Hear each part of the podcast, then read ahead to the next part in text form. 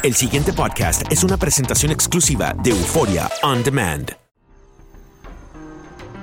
Atrévete a cruzar el umbral de lo desconocido con los misterios clasificados como los códigos paranormales, enigmas que desafían a la ciencia, conspiraciones y creencias insólitas, fenómenos paranormales, bestiario mitológico, invitados especiales, la bitácora insólita, el diario de un investigador. Todo esto y mucho más por univision.com con Antonio Zamudio. Comenzamos.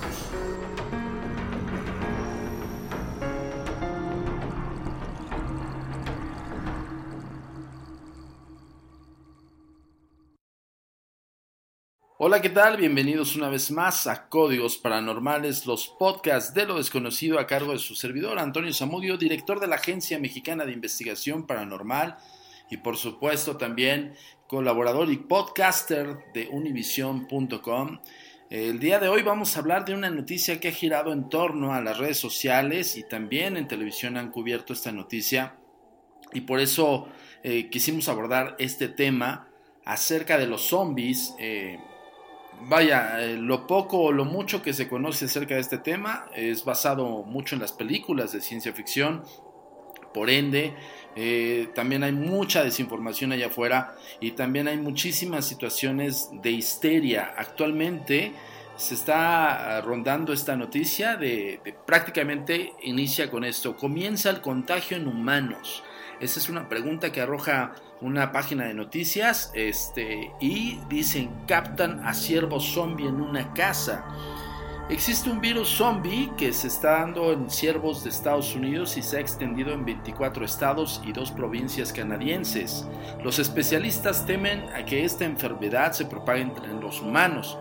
El virus se denomina enfermedad del desgaste crónico, pero también es conocida como caquexia crónica. Eh, en la CWD, eh, en sus siglas en inglés, eh, y pues bueno, el Centro de Control y la Prevención de Enfermedades admitieron que este virus se ha esparcido por muchos lugares de una manera muy veloz. Alertaron a los cazadores sobre no convivir cerca de estos venados que muestran este comportamiento extraño. Al principio los expertos solo advertían que habría una posible infección pero un reciente video grabado en un jardín, en una casa eh, de una persona llamada Haventon Watson, mostró un ciervo infectado, lo que causó pánico entre usuarios eh, que manifestaron su consternación porque el virus haya llegado a zonas bastante pobladas. En la grabación eh, se puede notar un animal que está prácticamente con protuberancias rojas por todo el cuerpo y en la cara, Watson admite sentir algo de miedo de que este virus haya llegado a la vivienda de Cleveland. Eh, los comentarios sobre del mismo comparan a esta extraña enfermedad con la escena inicial de la película Zombie titulada Last Train eh, The Pausing. Eh, para otros aseguran que este virus fue creado por eh, desalmados científicos en un laboratorio para erradicar uno de los mayores problemas mundiales, que es la sobrepoblación. Digo, ya estamos entrando al tema de conspiraciones mundiales que evidentemente como está la situación actual del mundo, pues se puede creer infinidad de cosas, ¿eh? No está tan descartado esta posibilidad. Algunos eh, conspiracionistas aseguran que el gobierno estadounidense es plenamente consciente de que el apocalipsis zombie ha llegado y también creen que esto tiene que ver con una uh, orden de Donald Trump para construir el muro fronterizo por una supuesta declaración de emergencia nacional es un poco ilógico esto porque si Donald Trump hubiera eh, buscado el pretexto de la, la, enfermedad zombie, pues ellos tienen a los zombies venados allá, nosotros en México no. Entonces el muro simple y sencillamente eh, cerraría todas las fronteras y pues bueno, imagínense el caos. Eh, yo creo que es más este, euforia, más la, el concepto del desconocimiento ¿no? acerca del tema. El Departamento de Defensa de los Estados Unidos ha preparado una estrategia de combate llamada CONOP 800 8888. Son 8888. Donde el primer paso es mantener un plan de defensa para la protección de la humanidad y luego llevar a cabo algunos procedimientos para erradicar la amenaza. En el último paso sería la instauración de una ley marcial en la sociedad. Por su parte, investigadores de la Universidad de Cornell señalaron que en las zonas rurales donde estaba el contagio pueden resistir al menos un mes este virus zombie, aunque aún existen muchas preguntas de cómo y qué causó esto, qué efectos físicos traen a los humanos. ¿Crees que esta situación empeore? Esa es una pregunta que arrojan la noticia. Eh, evidentemente están siendo muy amarillistas eh, hay un video que, está este, girando en las redes. Les vamos a compartir en las redes sociales. Ya sabes que nos encuentras como... La comunicación es muy importante para nosotros. Síguenos en nuestras redes sociales. Facebook, arroba a paranormal. Twitter, arroba agentes de negro. Instagram, arroba nuestro sitio oficial www.agentesdenegro.com.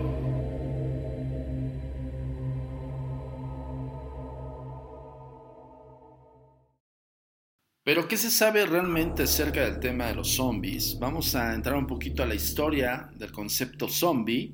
Eh, en ocasiones escrito eh, en inglés, pero bueno, esta palabra no solamente remite a, las películas de ciencia ficción. En términos generales, eh, es una persona que revive a otra persona que ya murió. El concepto zombie se encuentra en sus orígenes en una figura legendaria propia del culto vudú. Se trata de un muerto resucitado por medios mágicos por un hechicero para convertirlo en su esclavo. De acuerdo a la creencia, un Hogan, Bokor o hechicero vudú sería capaz mediante un ritual de resucitar un muerto que quedaría sin embargo sometido en adelante a la voluntad de la persona que le devuelve la vida. Bueno, esa es la creencia popular y pues bueno, básicamente eh, refiere mucho a las creencias hechiceras. Vamos a hablar un poquito del término de, estas... Eh, pues de estas palabras que, bueno, para toda la gente, pues sí, están totalmente ajenas, ¿no? A su brevario, pero, pues bueno, pueden encontrarlo, ya saben, aquí en los códigos paranormales. Fumbi eh, es una palabra en Yoruba que es perteneciente al país de Cuba y se denomina espíritu. En Bondi, individuo cataléptico o la parte invisible de un hombre en el área del Congo. Eh, Nansumbi quiere decir cadáver y esto es del país el Gabón. Eh, Nutsumbi es un demonio y también está arraigado en el área del Congo. Nipumbi es un cuerpo sin alma y está arraigado al país de Angola. Nitsambi es un espíritu de una persona muerta, está en la lengua del Congo y está evidentemente en el país del mismo. Y zombie, retornado, eh, al regreso del regreso de la muerte. Es una lengua kikongo-bonga y está ligada totalmente al Congo y Angola. Eh, pues bueno, los historiadores han llegado a la conclusión de que el zombie haitiano en su génesis está íntimamente relacionado con la esclavitud y la opresión dentro de Haití. En 1697 se dio la primera aparición significativa del concepto y la palabra zombie dentro de una novela autobiográfica de Pierre Corneille. El zombie eh, du Grand Pauro o Le Comse, Le Conne. Perdónenme las expresiones, pero la verdad es que están súper difíciles. Dentro de la novela, la figura zombie resulta muy ambigua y se refiere principalmente a una entidad incorpórea también en el siglo XIX, el visitador ministro residente de Haití, Spencer St. John, contaba a sus, a sus amistades británicas eh, cuentos de canibalismo y vudú que incluían la ingesta de infantes y la exhumación de cadáveres como parte de ciertos rituales. La relación entre el esclavo y la figura zombie ha sido anotada por varios estudiosos. Generalmente comparan las características como los ámbitos de comida, eh, los hábitos perdón, de comida, la ropa rasgada, la transición hacia la esclavitud marcada por el bautismo o la asignación de un nuevo nombre, eh, la pérdida de toda relación con el ser que se era antes en la esclavitud, la muerte social, la ausencia de un rito no funeral y bueno, un sinfín de terminologías que bueno, determinan el cómo sería un zombie.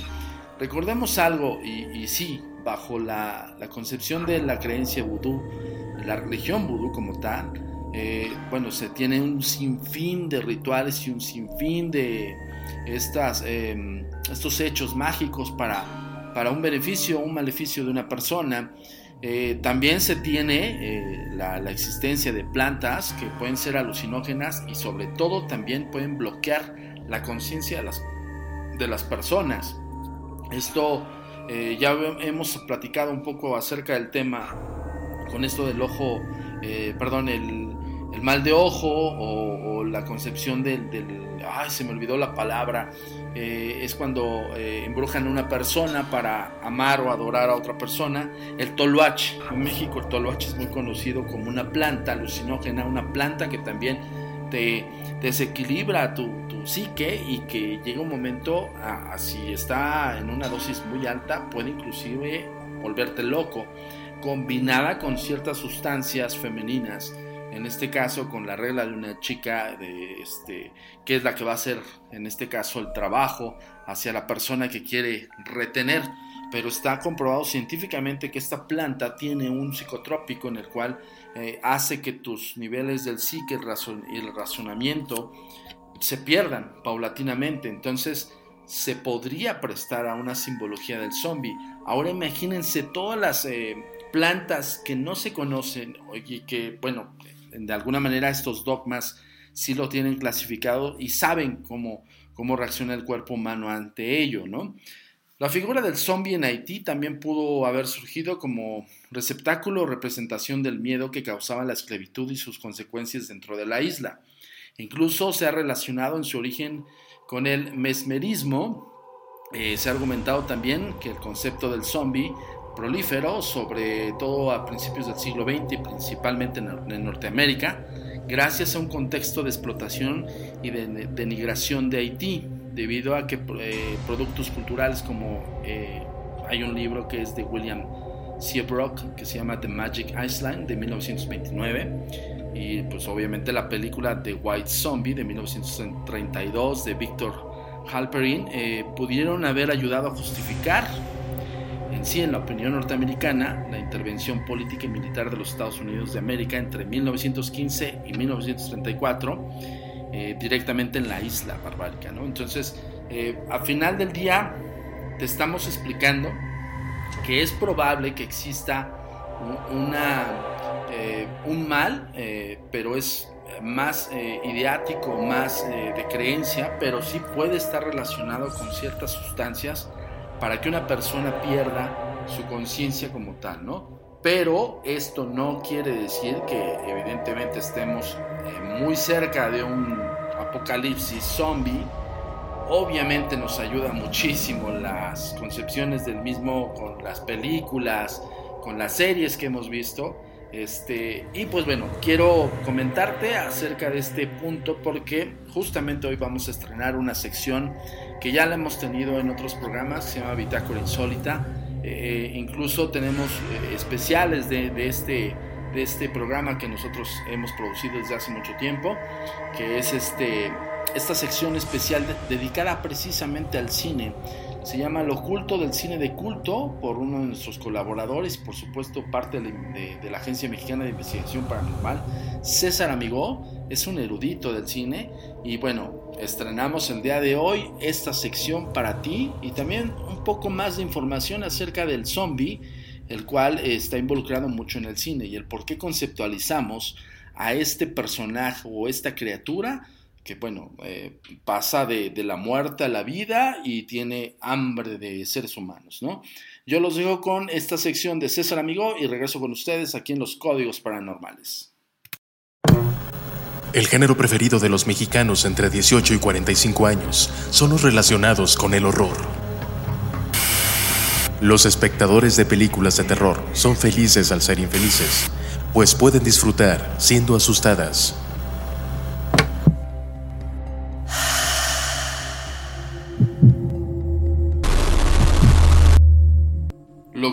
del cine de culto. Reviews. Estrenos. Festivales de cine. Guiones. Series. Corto y largometraje. Datos curiosos y extraños del cine. Todo esto encontrarás aquí en la sección especial de nuestro conductor César Amigo. Lo oculto del cine de culto. Códigos paranormales. Hola, ¿qué tal? Mi nombre es César Amigo del oculto del cine de culto. El día de hoy vamos a tocar un tema muy interesante, que es el cine de zombies. ¿Qué es el cine de zombies? Es un subgénero del cine de terror que se deriva de la serie B. ¿Qué es la serie B? Son películas de bajo presupuesto que se realizaron entre los años 70 y 80. Eh, la realización de, este, de, estos films son muy baratos y de poca producción, así que muchos estudios invierten en este tipo de, películas. Actualmente todavía se hacen eh, este tipo de, de, películas y series como eh, The Walking Dead o Zombie Nation. Pero bueno, vamos a enfocarnos en las mejores películas de este gran género. Una de ellas es La Noche de los Muertos Vivientes de George A. Romero. La otra película, que en lo personal me encanta, es la película de Zombie de Lucio Fulci y bueno, la primera película en la historia de este género que es White Zombie. Eh, este tipo de películas tienen algo muy curioso, que todas de ellas hablan acerca de un virus, un brote que se hace en una ciudad y bueno, el virus se esparce por todo el mundo y acaba con él. Pero una película en lo particular nos cuenta realmente el folclore de donde proviene la palabra zombie, que es el folclore haitiano. Y esta película es una película llamada la serpiente y el arco iris de Wes Craven. Este gran film nos cuenta exactamente de dónde eh, proviene eh, el folclore de esta palabra zombie, que es de un derivado francés, que, quiere decir no muerto. Este film eh, trata eh, temas muy interesantes acerca de cómo un grupo de exploradores eh, está buscando lo que, lo que la gente cuenta acerca de que existen zombies en Haití. Y bueno, el derivado de esto de zombies suena por que los chamanes vudús roban el extracto del pez globo y lo revuelven con otras hierbas y crean un polvo amarillo el cual avientan en los pacientes eh, o los, ahora sí, las víctimas y los convierten en zombies. Sin duda, la película de La Serpiente de Arcoíris de Wes Craven marca un parteaguas en el cine. Esto fue todo por hoy y pues mi nombre es César, amigo del oculto del cine de culto y no olviden visitarnos en todas las redes sociales como hashtag lo oculto del cine de culto. Códigos paranormales. Pues ahí tuvieron a César Amigo, que va a estar integrándose desde el día de hoy en los podcasts de los desconocidos, los códigos paranormales. Ya sabes dónde lo puedes encontrar en las redes sociales.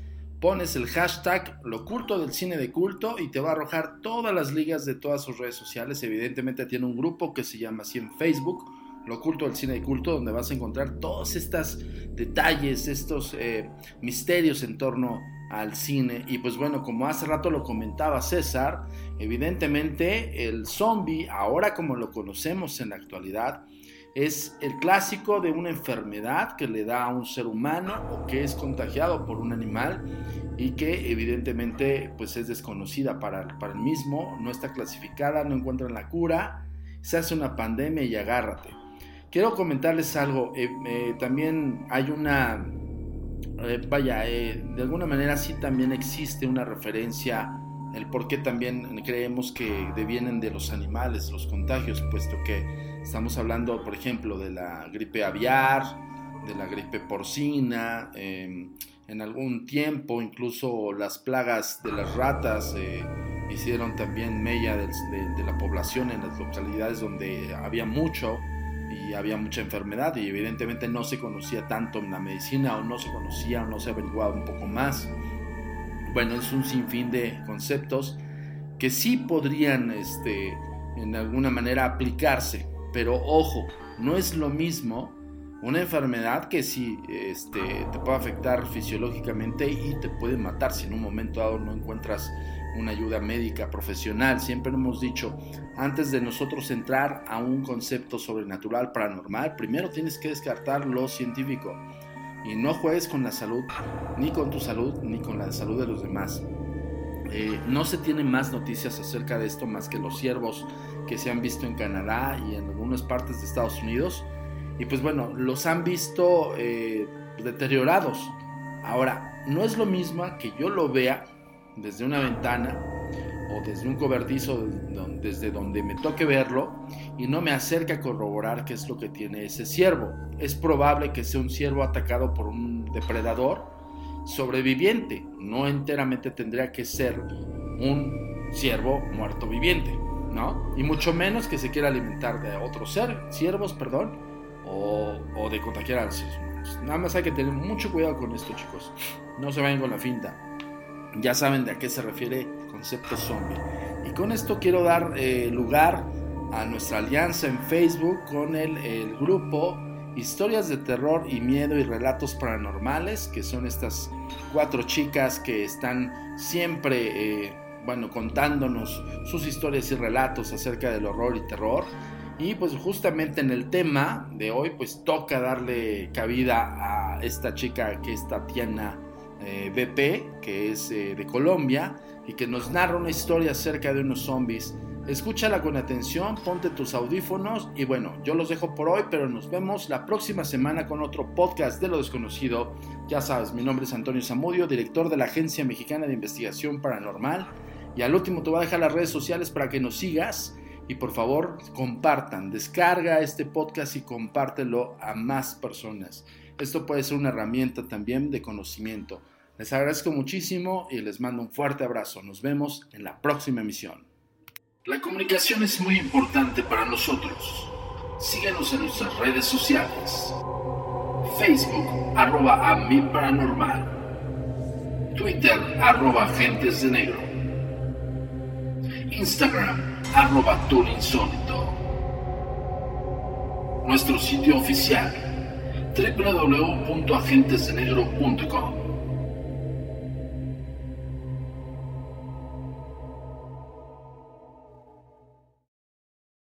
Tatiana era una joven de 24 años que vivía en un pueblo muy apartado de la ciudad y necesitaba ir al médico, lo cual nunca fue de su agrado, pero era necesario ir a hacerse unos chequeos de rutina. Al llegar a la ciudad se encontró con un panorama de horror. Un virus había infectado a las personas, convirtiéndolas en zombies. Había casas destruidas, veía cómo las personas corrían para salvarse, pero no lo lograban. Ahí estaban esas cosas, como ella les decía. Todo era caos. Al verse en peligro, decidió huir y esconderse de ellos para evitar ser mordida. Porque si esto ocurría, no habría manera de salvarse. Maldigo la vez que se me ocurrió venir hasta acá al médico. Se dijo a sí misma Tatiana. Mientras tanto corrió y se escondió detrás de un auto volcado. Mientras veía como un grupo de esas cosas se acercaba a una casa donde parecía haber gente repasó en su mente todo lo que había pasado en estos tres días desde el momento en el que todo había explotado. Estos seres se adueñaron de todo en cuestión de horas prácticamente. Tatiana viajaba a ver a un médico en la ciudad de Medellín, pero justo en el momento en el que bajó del bus para tomar el siguiente transporte, vio una horda de personas que gritaban y corrían ensangrentadas. Por cerca de 10 minutos no entendió nada de lo que vio, hasta que notó una de esas cosas arrancándole un pedazo a una señora que trataba desconsolada de comunicarse con algún familiar. Ahí tuvo una visión, recordó todas las películas de zombies, series y novelas y corrió. Trató de recordar cómo llegar a la casa de algún amigo, pero cuando se dio cuenta había corrido en círculos. No iba a ninguna parte, estaba sola y cada vez había más masacre a su alrededor. Terminó refugiándose en una carnicería donde un hombre la ayudó, Brian. Este le explicó que había intentado resistir, pero que en un momento habían entrado cuatro y que uno lo mordió mientras se señalaba la herida. Se veía violenta, un poco roja y tenía señales de estar infectada. Tatiana puso una ligera cara de asco y se animó a preguntar se puede curar. El hombre negó con la cabeza. Sé que voy a convertirme, por eso quería que alguien me ayudara a evitarlo. Mientras decía esto, Al mismo tiempo se sacaba el arma que tenía entre el cinturón y el pantalón y se la entregó. Tatiana empalideció. A sus 24 años había siquiera pensado en tomar un arma y mucho menos en apuntarla para matar a alguien. Entonces, mientras pensaba y sin notarlo, rompió a llorar. Brian la miró y le dijo que todo iba a estar bien, si ella decidía ser valiente. No creo que pueda hacerlo, susurró Tatiana. El hombre la miró comprensivo y le dijo que tomara las cuchillas de carnicería que pudiera y las metiera en su bolso y le hizo prometer que apenas terminara ella se llevaría el arma. Tatiana asintió con la cabeza y cerró los ojos con fuerza.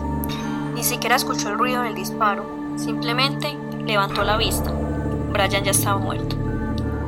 Vio que tenía una cruz en el cuello y decidió tomarla para recordarlo y poder contarle a su familia sobre él.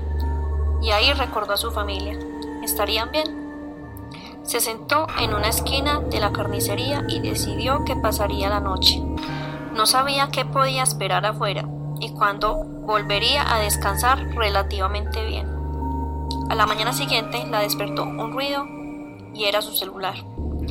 Había olvidado totalmente que lo tenía. Tomó su celular y dijo, hola, del otro lado le respondió una voz familiar, Andrés, su novio desde hace años. Luego de varias preguntas, decidieron encontrarse. Él tenía auto y podría ir a buscarla si ella llegaba a una de las vías principales de escape que estaban libres de estas cosas y así llegar a Copacabana, un municipio cercano, pero rodeado de algunos campos donde se suponía que había más sobrevivientes y donde además estaba la familia de ella. Ella dudó y lo miró y miró por la ventana. La calle estaba llena de cosas. Le dijo que le tomaría algunos días llegar ya que tenía que ir a San Juan y ella estaba en la plaza. Normalmente serían 15 cuadras, pero en ese momento podrían ser dos kilómetros, tratando de esquivar los obstáculos. Andrés aceptó de mala gana y le hizo prometer que se cuidaría. No voy a perderte a ti. Si mañana no me llamas, te voy a ir a buscar. No tiene sentido continuar sin ti. Te amo. Tatiana sintió ganas de llorar. Sabía que lo que tenía que hacer era casi imposible, pero solo, solo pudo decir, voy a estar bien, yo también te amo, mucho. Colgó y se puso a analizar cómo ir al próximo punto medio, donde pasar la noche. Revisando la zona trasera, vio una escalera. Decidió subirla desde ahí vio que podía ir trepando edificios por dos cuadras, lo que la alejaría bastante de esas cosas, y hasta quizá podría caminar. Se sintió animado, y luego de las dos cuadras llegó a un edificio. No sabía qué esperar, por lo que prefirió bajar por una escalera de incendios. Caminó una cuadra sigilosamente. Iba por la segunda cuadra, escuchó el ruido de un auto. Por dentro lo maldijo, Ahora todas esas cosas los habían escuchado, pero quizá podría llevarla algunas cuadras y eso la ayudaría a salir de la zona complicada. Mientras pensaba esto, los vio bajar. Eran tres muchachos jóvenes, corpulentos, pero por la forma en que caminaban iban claramente borrachos. Tomaron sus armas y empezaron a tirar al azar a la horda de cosas que se acercaban. Tatiana ni siquiera quiso mirar. Decidió aprovechar y corrió. En su mente pensaba en su familia, en sus hermanos, en Andrés, en sus mascotas, en Brian. Corrió y corrió. Cuando se dio cuenta había corrido ocho cuadras y de frente se acercaba una horda de cosas similar a la que había atacado a los muchachos borrachos. Miró a un costado, vio una casa con rejas. Decidió en medio segundo que su mejor opción era trepar la reja. Dio un gran salto y trató de entrar. Estaba cerrado. Desde dentro le preguntaron, ¿te mordieron? Tatiana agradeció que hubiera gente viva dentro de la casa y asintió. Estoy bien, por favor, déjenme entrar. No quiero atraer estas cosas a su casa, por favor. La horda estaba empezando a acercarse demasiado. Cuando le abrieron la puerta, Ahí vio a una mujer de unos 30 años y a su bebé de año y medio. Soy Marta. ¿Y tú? le dijo la mujer mientras le servía un vaso de agua y se sentaba. Tatiana se presentó y le explicó sus intenciones a la mujer. Marta la miró enigmática. ¿Tú crees que haya algo mejor? Sé que tengo que tener esperanza por Jenny, mientras miraba a su hija con un aire triste. Entonces Tatiana le explicó su plan. Quizá si iban juntas estarían más seguras. De pronto escuchó un gran ruido proveniente del fondo de la casa. ¿Estamos solas? preguntó. Mi esposo. Lo mordieron mientras venía del trabajo. Yo no tuve el valor. Marta rompió en llanto. En ese instante, Tatiana supo que la casa no era segura. Con una cosa de esas dentro, pero no quiso asustarla. La consoló y le dijo que podía irse y continuar, que aferrarse solo sería peor. Durante la noche, Tatiana se aseguró de trabar con firmeza la puerta donde estaba el esposo de Marta. Avisó a Andrés que estaba segura, que había encontrado gente y que pondría su celular a cargar batería mientras todavía hubiera luz. Le colgó y se quedó dormida. A la mañana siguiente se lavó la cara y desayunó junto con Marta. Alistaron las cosas que necesitaban y se armaron con los cuchillos. Ambas sabían que el ruido del arma los iba a traer más, pero primero iba a salir Tatiana, ya que Marta traía a la bebé. Luego del instante de pensar eso, Tatiana se giró buscando a Marta, la vio correr desesperadamente hacia ella. Necesito que te tranquilices, dame a Jenny, dijo Tatiana. Tomando a la bebé en brazos, a una cuadra pudo ver a Andrés, dentro del auto y ahí supo que necesitaba llegar con urgencia. Observó a la horda que golpeaba contra las casas de la izquierda y pensó que quizá eso le daría tiempo y una buena oportunidad de sobrevivir. Cuando giró para comentarle eso a Marta, ella se estaba quitando el bolso con las cosas de la bebé y el que tenía con las provisiones. ¿Qué haces? gritó Tatiana. Pero Marta solo buscó sus ojos y le mostró el brazo. La habían mordido. Tuve que ir a despedirme de él. Él ya no era el mismo. Dijo Marta mientras lloraba. Cuida a mi bebé. Sí. Me voy a encargar de que lleguen al auto. Nunca pierdas la esperanza. Les queda mucho por recorrer. Besó la frente de su hija que empezó a llorar y corrió llamando la atención de estas cosas hacia ella. Tatiana repitió lo que había hecho antes. Cerró los ojos con fuerza y pensó en su familia y ahora en Jenny. Tenía que correr por ella. Sin siquiera darse cuenta, llegó al auto y entró. Andrés, sin entender, quiso preguntar qué pasó con Marta y por qué tenía a Jenny, pero ella lo hizo callar. Acelera. Vamos a tener tiempo para explicar. Mientras le caía una lágrima, trató de contener a Jenny que también lloraba y le susurró, aún tenemos mucho por recorrer. De fondo se veía como todas esas cosas corrían a donde seguro estaba Marta. No tuvieron más remedio que salir de la ciudad huyendo de estas cosas para ponerse a salvo en algún lugar donde no corrieran peligro alguno. Llegaron sanos y salvos al pueblo cercano que había y pudieron encontrar gente y pidieron ayuda, ya que habían encontrado el virus y solo había un antídoto eficaz contra él por persona. Y se lo dieron a Tatiana, a Andrés y a la bebé. Tatiana decidió tomar uno de los antídotos y regresar a buscar a Marta para salvarla. Se apresuró a ir a buscarla con Andrés, dejando a la bebé al cuidado de otra sobreviviente. Cuando llegaron a la ciudad, se, se dieron a la tarea de encontrar a Marta luchando y matando con sus armas a esas cosas. Entraron a la casa donde vivía ella y la encontraron y pudieron inyectarle el antídoto. Subieron entonces al auto y salieron aceleradamente del lugar. Finalmente llegan al pueblo y logran reunir a Marta con su hija, después de dejarla recuperarse. Marta, Tatiana y Andrés comienzan una intensa búsqueda de sobrevivientes y otras mordidas para salvarles la vida. Ellos pudieron salvar muchas vidas. Agradecidos ya que salvaron sus vidas, muchos se les unieron para salvar a más personas. y fue así como no se erradicó totalmente, pero por lo menos era un zombie en un millón. Autoría Nana B.F. Hola, ¿qué tal? Soy Tatiana Vargas y soy colaboradora oficial de los Códigos Paranormales con Antonio Zamudio. Me pueden seguir en mis redes sociales como NanaBP en Facebook. Mi página en Facebook es Historias de Terror, Mitos y Leyendas de Colombia y el Mundo e Instagram como arroba tatisbp. Un gran saludo a todos.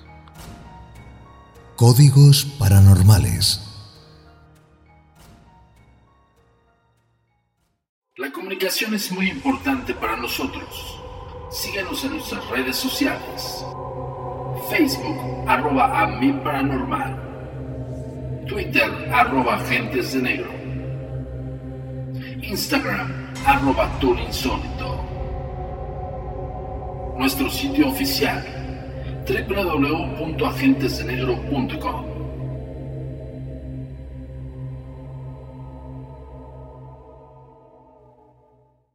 El pasado podcast fue una presentación exclusiva de Euphoria On Demand. Para escuchar otros episodios de este y otros podcasts, visítanos en euphoriaondemand.com.